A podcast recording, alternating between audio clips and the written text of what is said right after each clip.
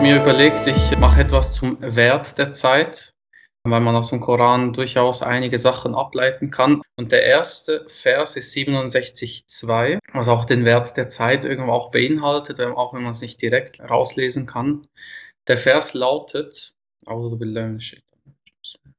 er, der den Tod und das Leben erschaffen hat, um euch zu prüfen und festzustellen, wer von euch am besten handelt.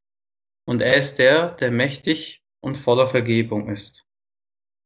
Also hier geht es darum, Tod und Leben, das ist sozusagen wie zwei Zeitpunkte des Lebens an und für sich, also der das Leben erschaffen hat und den Tod. Also es ist etwas, was terminiert ist. Wir sind nicht ähm, unsterblich, wir können nicht ewig uns verbessern, ewig weitermachen. Und äh, hier wird dann auch gesagt, um festzustellen, um auf die Probe zu stellen, so in die Richtung, ähm, oder auch um zu unterscheiden, wer von euch am besten handelt oder die schönsten Werke verrichtet. Es geht also ganz klar darum, dass Gott uns auf die Erde geschickt hat, dass wir die Zeit am besten nutzen, und zwar so, wie es uns möglich ist. Also, das heißt ja, und er ist der Mächtige, er ist der Gewaltige und der, der voller Vergebung ist.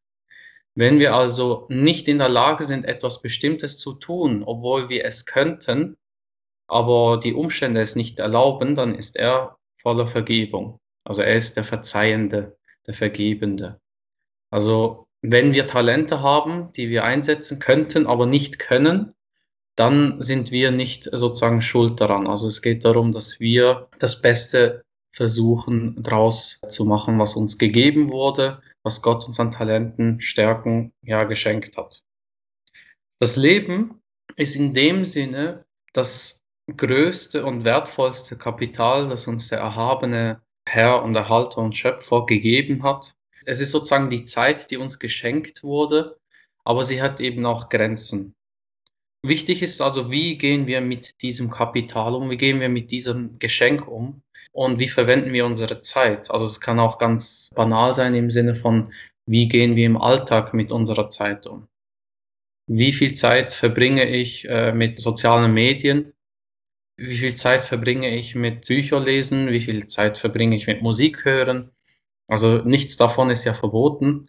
Aber die Frage ist, wie verwende ich diese Zeit und auf jeden Fall wird im Koran das immer wieder aufgegriffen, äh, auf unterschiedliche Art und Weise. Und ein Vers, also das ist natürlich ein großer Widerspruch, also ich bin nicht überzeugt vom Wiedergeburtsprinzip, nicht Karma.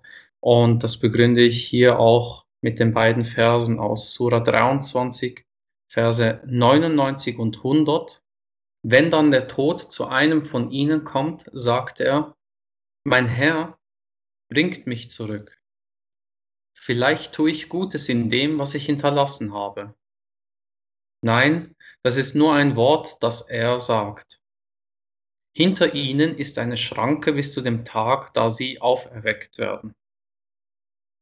Also es gibt für mich ganz klar die Aussage, es gibt kein Zurück mehr. Sobald wir den Tod erlitten haben, werden wir uns wünschen, wenn wir uns eben nicht entwickelt haben, wenn wir uns nicht eingesetzt haben, die Zeit nicht richtig genutzt haben, die Zeit nicht geschätzt haben als Geschenk Gottes, dann werden wir uns wünschen, dass wir doch wieder zurückkommen auf die Erde. Aber es gibt kein Zurück. Eben es ist eine Prüfung in dem Sinne, wie wir damit umgehen. Und auch unsere Einschätzung der Zeit wird ja auch immer wieder aufgegriffen. Also immer noch Sura 23, Verse 113 bis 115 kann man hier auch anführen. Verweilt haben wir einen Tag oder einen Teil von einem Tag, fragt die, die rechnen können. Er spricht, ihr habt nur kurz verweilt, wenn ihr es nur wüsstet. Meint ihr denn, wir hätten euch zum sinnlosen Spiel erschaffen und ihr würdet nicht zu uns zurückgebracht? Also auch hier wird nochmal klar, dass wir nicht zum sinnlosen Spiel erschaffen, oder das ist die Übersetzung von Khuri, man kann auch sagen Zeitvertreib oder auch ähm, Treiben oder nachlässigem Leben, sozusagen wie nicht bewusstes Leben. Das ist so, bewusstes Leben wäre das Gegenteil. Das heißt, wie bewusst verbringen wir unsere Zeit? Das heißt nicht, dass wir uns immer anstrengen müssen oder ständig äh, in totaler hundertprozentiger Achtsamkeit sein müssen, sondern es, man kann auch sich ausruhen, man kann auch feiern, man kann auch die Zeit für andere Dinge nutzen. Aber es geht darum, wie wir eben die Zeit für uns nutzen. Nutzen wir es, um drei Stunden pro Tag YouTube zu schauen oder Netflix? Oder nutzen wir die Zeit, um vielleicht mal einen Film zu schauen, aber dann sich dann wieder mit etwas anderem zu beschäftigen? Oder auch, um es nicht ganz so, so negativ darzustellen, wie schaue ich auch Filme an? Also lerne ich aus den Filmen etwas? Oder schaue ich sie einfach, um mich abzulenken? Also es gibt auch die eine und dieselbe Sache, kann gut oder schlecht sein. Die Frage ist wirklich, wie gehe ich damit um? Also ich kann scheinbar sinnlose Filme angucken und etwas daraus lernen. Also wenn wir bei Filmen bleiben, weil der Regisseur vielleicht eine Botschaft versteckt hat. Also wenn da zum Beispiel eine Charakterentwicklung stattfindet, kann man sich für sich selber fragen, ja, was bedeutet das für mich? Wie entwickle ich meinen Charakter? Habe ich da Parallelen? Also auch das kann man machen oder man kann den Film einfach schauen, um sich sozusagen zu berieseln und ablenken zu lassen. Also auch dort, es ist nicht schwarz-weiß, also nicht so verstehen bitte, aber auf jeden Fall, wie gehe ich damit um? Ich möchte noch einen letzten Vers hier erwähnen. Das ist Surah Vater, Surah 35, Vers 37. Gewährten wir euch denn kein langes Leben, so dass jeder, der sich ermahnen lassen wollte, sich hätte besinnen können? Und der Warner kam zu euch so kostet die Strafe, denn die Messertäter haben keinen Helfer. Der wichtigste Teil ist, haben wir euch nicht ein genügend langes Leben gegeben? Oder haben wir euch nicht so alt werden lassen, dass jeder, der es hätte bedenken wollen, es hätte bedenken können? Und wurden wir nicht gewarnt? Also mit der Botschaft Gottes, und das ist nicht auf den Koran beschränkt, sondern in jeder Religion äh, ist das eigentlich gleich, wird gesagt, wie nutzt du deine Zeit im Prinzip. Und auch bei denen, die glauben, es gibt eine Wiedergeburt. Also mit dem Karma-Prinzip dann. Also diese Botschaft ist äh, auf jeden Fall eindeutig über alle Religionen hinweg. Die Frage stellt sich ja, habe ich mich besinnt? Habe ich nachgedacht? Wie gehe ich mit Botschaften um? Die Aufnahme der Kommunikation ist sehr wichtig. Und äh, als ich mich das gefragt habe. Also es war dann in der Anfangszeit, dass ich mich mit dem Koran so auseinandergesetzt habe. Da habe ich dann vielleicht ein bisschen übertrieben. Ich habe dann meinen Freunden gesagt, äh, ja, ich gehe nicht raus. Ich muss noch einen Artikel schreiben, ich muss noch äh, Verse lesen, ich muss irgendwas noch machen. Das ist nicht das Ziel. Ich habe dort definitiv übertrieben. Dann hatte ich auch den Kontakt verloren mit den Freunden, weil sie halt gespürt haben, ich will mit denen keine Zeit verbringen, sondern lieber was anderes tun. Also das ist ein bisschen das Extrem. Aber auf jeden Fall, dass man das irgendwie wie fix einplant. Ähm, ob jetzt allein oder in der Gemeinschaft, das spielt keine Rolle im Prinzip, aber dass man sich auf jeden Fall ständig damit auseinandersetzt. Das ist wie Sport, das ist wie geistiger Sport. Wenn ich einen Monat lang keinen Sport gemacht habe, dann ist meine Kondition wieder weg, meine Muskeln bilden sich zurück und der Geist ist dort sehr ähnlich. Also wenn ich nicht ständig dran bin, dann werde ich auch dort faul, ich werde bequem, ich beginne Neigungen zu entwickeln, es mir schön zu reden und beginne dann mich abzulenken.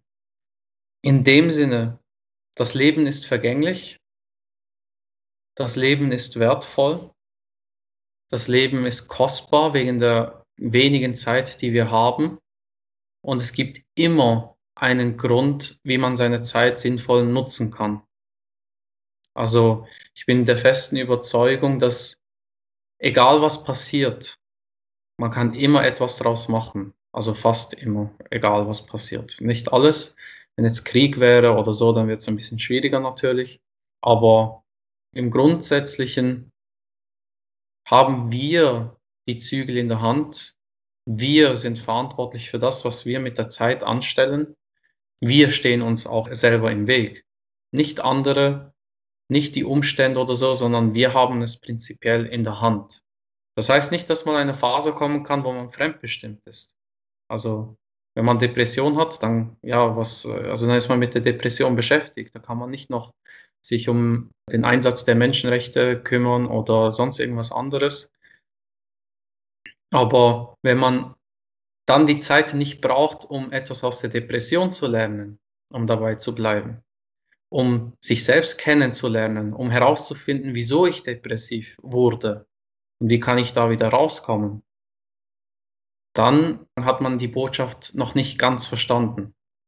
Also der Koran mahnt an, die Zeit, die dir jetzt gegeben ist, nutze die bewusst, nutze die dazu zu lernen, nutze sie, um anderen Gutes zu tun oder nutze sie, um dir selbst Gutes zu tun, wenn du zum Beispiel eben depressiv oder äh, sonst irgendwie krank bist.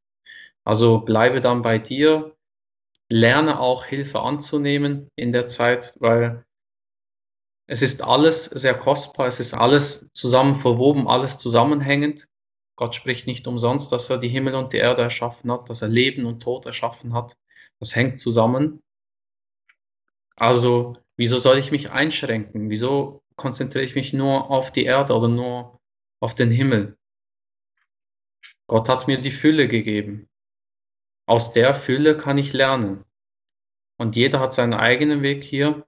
Und auf jeden Fall wünsche ich euch auf eurem Weg, dass ihr die Zeit, die Gott euch geschenkt hat, so gut wie möglich nützen könnt, so gut wie möglich für euch einsetzen könnt, daraus was holen könnt, auch wenn es nicht das ist, was äh, euer Herz begehrt. Das ist manchmal dann schwierig.